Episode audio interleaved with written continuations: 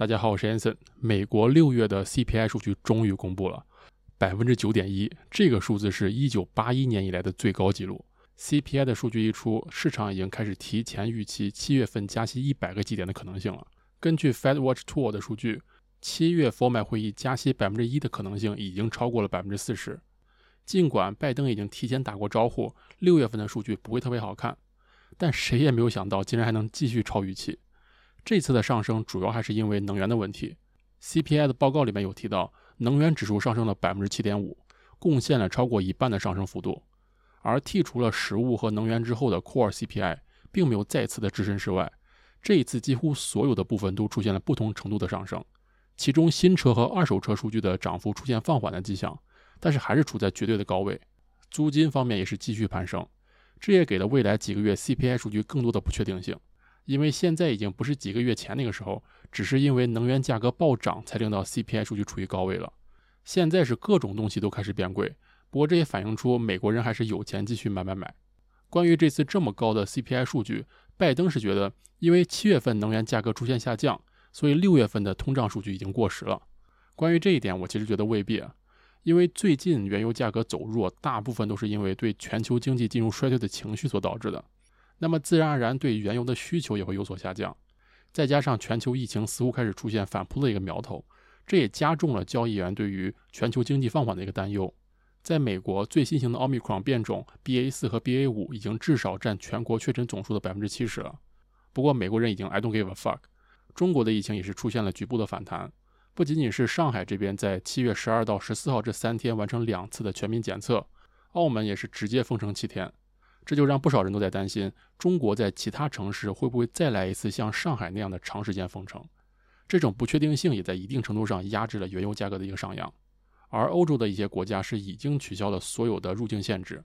虽然像是德国政府有发出警告说，如果病例增加，可能会再次强制要求戴上口罩，但也仅仅是戴上口罩而已。看起来，因为疫情原因而影响实体经济的可能性还是比较小的。那现在原油价格的下跌，其实很大程度上还是市场情绪的问题，因为供应端的情况并没有很大的改善。从2020年5月以来，OPEC Plus 联盟的累计产量比协议上规定的水平少了5.6亿桶，主要是因为投资减少，还有营运带来的各种问题。像是沙特和阿联酋的石油产能都已经接近了极限，所以想要靠 OPEC 这边增产来缓解原油供应的压力，可能就很难了。而另一个举足轻重的石油出口国就是美国，但是想要依靠美国来当这个救世主，好像也不是什么靠谱的选择。我们之前在会员文章里面有做过详细的分析，专业工人的人才储备、开采设备的一个缺失，还有投资回报率的担忧，这三个都是限制美国没办法在短时间内进行大规模增产的因素。在 OPEC 七月份的月报里面，他们也有提到，虽然他们预期美国页岩油区域的水力压裂和钻井速度会在未来几个月持续增长。但是仍然保持美国2022年的原油供应增长预期在每天130万桶不变，这就说明了欧佩克其实也知道不是大家增产不了，还是没这个动力去做这个吃力不讨好的生意。不过虽然供应问题得不到解决，EIA 这边还是下调了2022年原油的一个价格，他们预计2022年 WTI 原油和布伦特原油平均价格分别是每桶98.79美元，还有每桶104.05美元。之前的预期是每桶一百零二点四七美元和每桶一百零七点三七美元，所以虽然接下来的经济放缓已成定局，但是大宗商品最终还是以供需来定价的。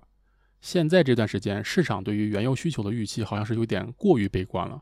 我这样认为的原因，主要是看到了彭博的专栏作家 Javier Blas 的一条推特，他说现在布油的期货暴跌到了每桶一百美元以下。而很奇怪的是，有一位石油交易商对于 Fortis 原油报出的价格比市场价格高五点八五美元，但是仍然找不到卖家，而这个是一四年以来最高的一个溢价，所以很有可能这种有价无市的情况才是原油市场最真实的现状。关于这个问题，我也找到了一篇路透社的一个文章，说小摩在二零二零年因为操纵贵金属和国债市场被罚了九点二亿美元，有可能这次的油价暴跌也是华尔街的一次人为造势，也不一定。当然，这只是一个猜测，大家可以作为一个参考。除了能源价格之外，另一个很重要的因素就是房价和租金。六月的 CPI 数据里面，租金是继续攀升，这可能是因为过高的抵押贷款利率令到那些想要买房的人开始缩手了。最近的抵押贷款利率已经来到了百分之五点七四，这个数字是零八年金融海啸以来的高点。所以现在也开始出现了越来越多的人开始取消他们的购房订单。根据 Redfin 的数据，在今年六月份，整个美国大概有六万份的购房协议告吹，相当于六月签约房屋的百分之十四点九。这个数字也是有史以来的最高比例，甚至要比二零年疫情爆发时期的还要高。而买房的人变少了，那么那些有住房需求的人就只能选择租房，这就出现了房价可能会开始下降，但是租金会继续上升的状态。而同样复杂的情况也出现在了信用卡消费上面。巴克莱和美国银行这边是表示有看到六月份信用卡消费出现了下降，这可能代表美国消费者开始削减支出了。在之前的影片里面，我们也有提到过。不少美国人都是在用信用卡来保持原先的生活水平，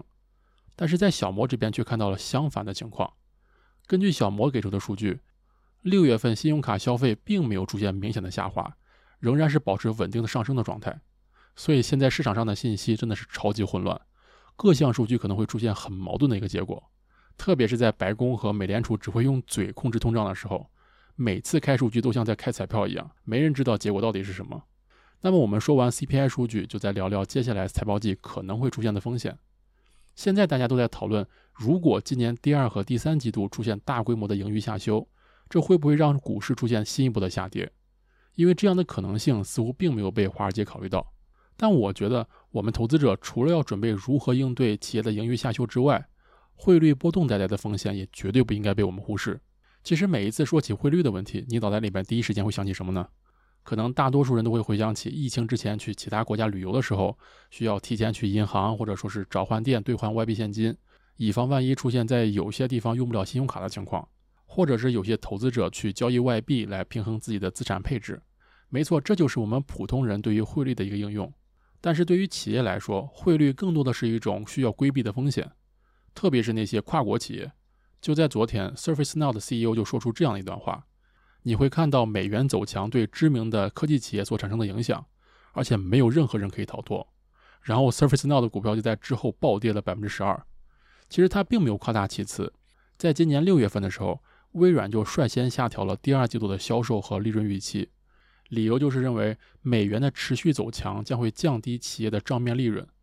这背后的逻辑到底是怎么样的呢？其实主要是因为美元因为加息的原因持续走强。美元指数在我做这期影片的时候是已经来到了一百零八的高位，但是汇率这个东西一直都是相对的。比方说美元对日元走强了，那么日元相对美元来说就是走弱了，两边永远都是负相关的一个关系。在平时汇率的波动对于那些跨国企业来说问题还不算特别大，但是一到了每个季度末要开始审计出财报的时候，汇率的问题就变得非常重要了。就拿苹果来做一个例子，我们在不同的国家去买 iPhone 肯定是用当地的货币去买的。在香港用港币，在日本用日元，那在不同地区的苹果分公司，他们收上来的钱肯定也是五花八门的。正常情况下，分公司都会拿着一部分的当地货币来支付固定的一个成本。就算在季度末出财报的时候，也不需要真的去把分公司的钱全部换成美元。但是在财报上面，分公司就需要把这个季度的营收和各项支出按照当时的汇率来进行记录。那么假设苹果日本分公司在季度初期的时候就设定好了 iPhone 日元的一个售价。他们本来是预计 iPhone 在日本的毛利率是百分之三十，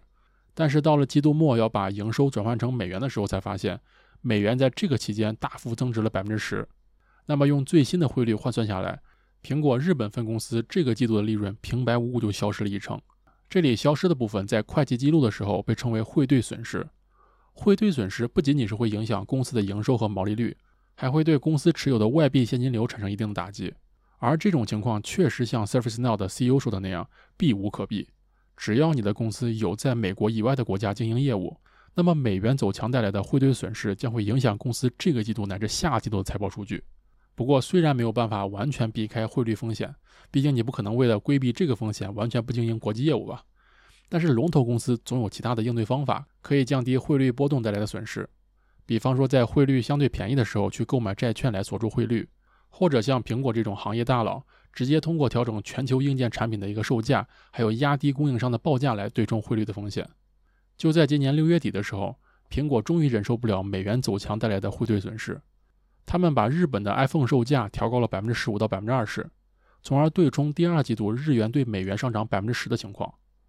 所以在第二季度的财报季上我们大概率是会经常见到汇兑损失这个词出现在各大公司的财报当中。那么这就是今天所有的内容希望大家看完之后有所得着。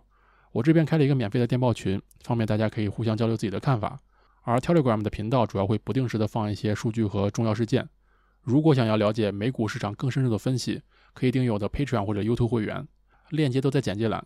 那么最后不要忘了点赞、留言、加订阅，我们下期视频再见了，拜。